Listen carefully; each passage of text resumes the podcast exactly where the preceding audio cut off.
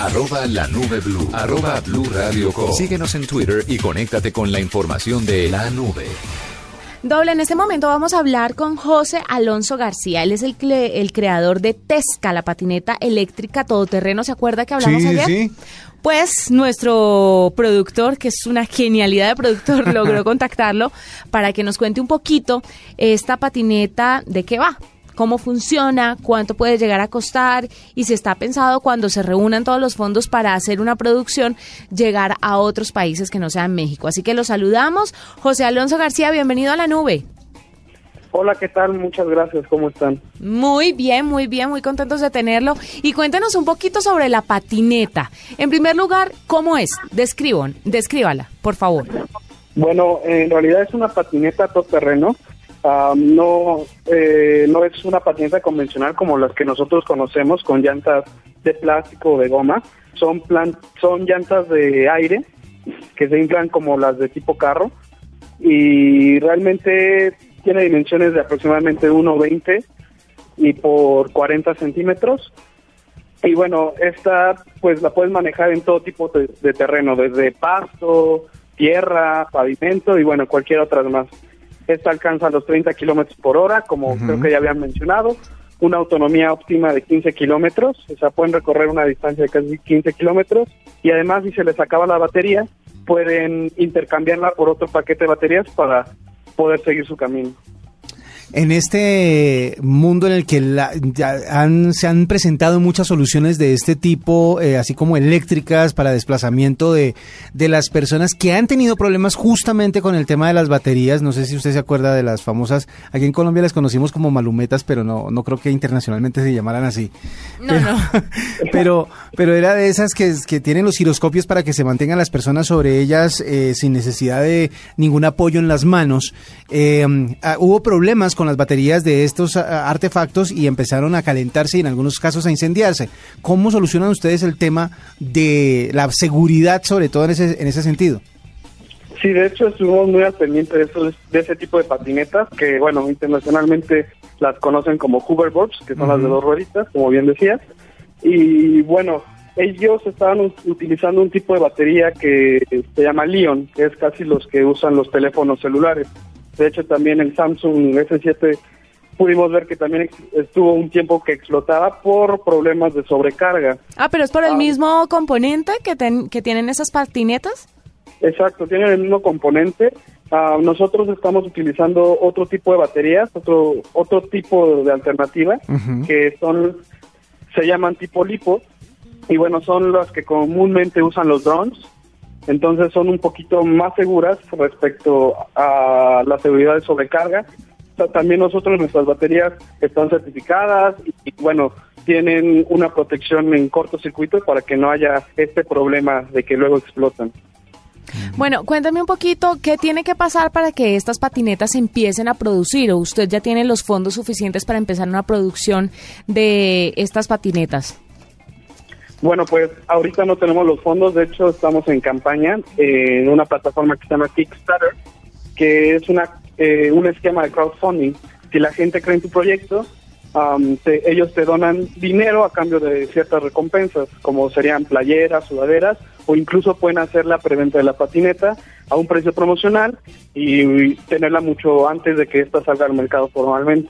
Nosotros estamos buscando este financiamiento para poder producirlas. Necesitamos alrededor de aproximadamente 50 mil dólares para tener los primeros lotes y ya empezarlas a sacar al mercado. ¿Cuánta gente está involucrada en el proyecto? ¿Esto es producción 100% mexicana o utilizaron tecnología de otras partes o, conocimientos de otras, de otras partes? Bueno, prácticamente todo lo hacemos aquí en México, lo diseñamos. Es una patineta hasta cierto punto 100% mexicana.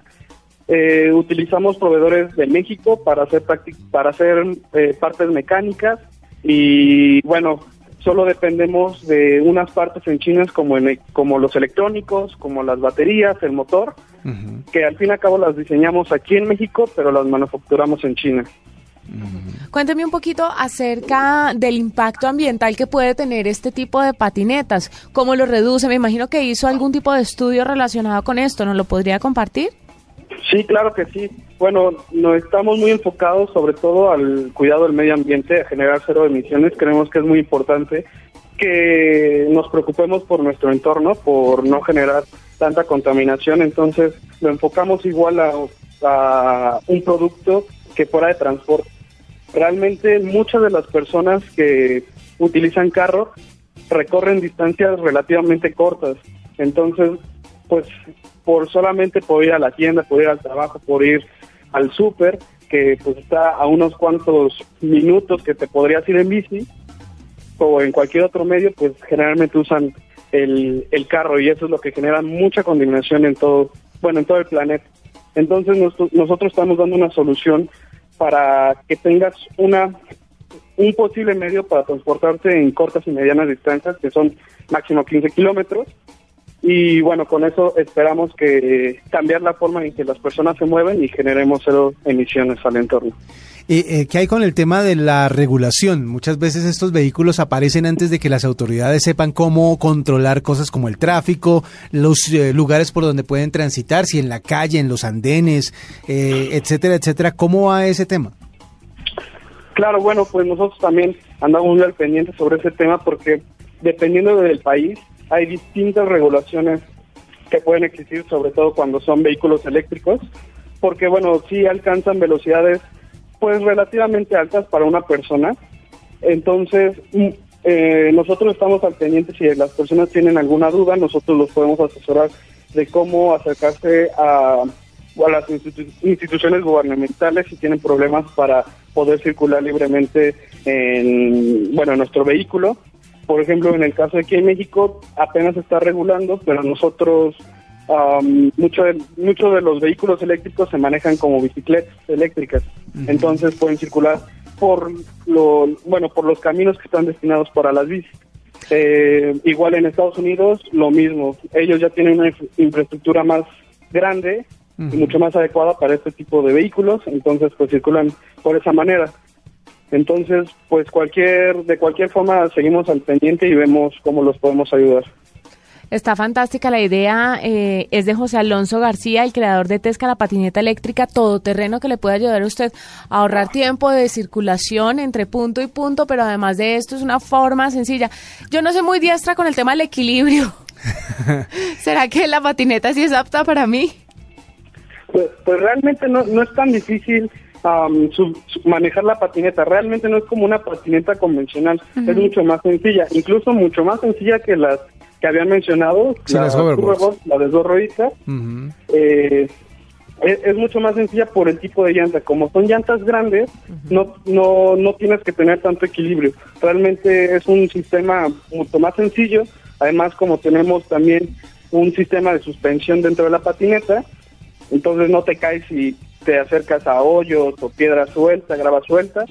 Eh, realmente manejarla es demasiado fácil. Ya hemos tenido la oportunidad de subir a personas que jamás en su vida se han subido a una patineta y pues la experiencia les agradó y ya ni ya ni siquiera los pudimos bajar en la patineta. Lo máximo, no, fantástico. esta prueba de Juanitas. Ay, respéteme. No, lo máximo. Y esperamos que próximamente pueda hacer la producción y llegue, por supuesto, a otros países, entre esos a nuestra Colombia, porque el tema de las llantas y los huecos también me parece un hit. Eso va a ser un punto determinante para venderla aquí en Colombia. Se lo digo de una vez.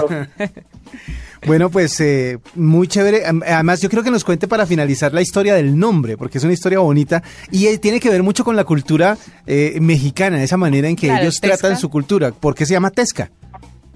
Bueno, pues les voy a platicar un poquito acerca de, de bueno, de la empresa, rapidísimo.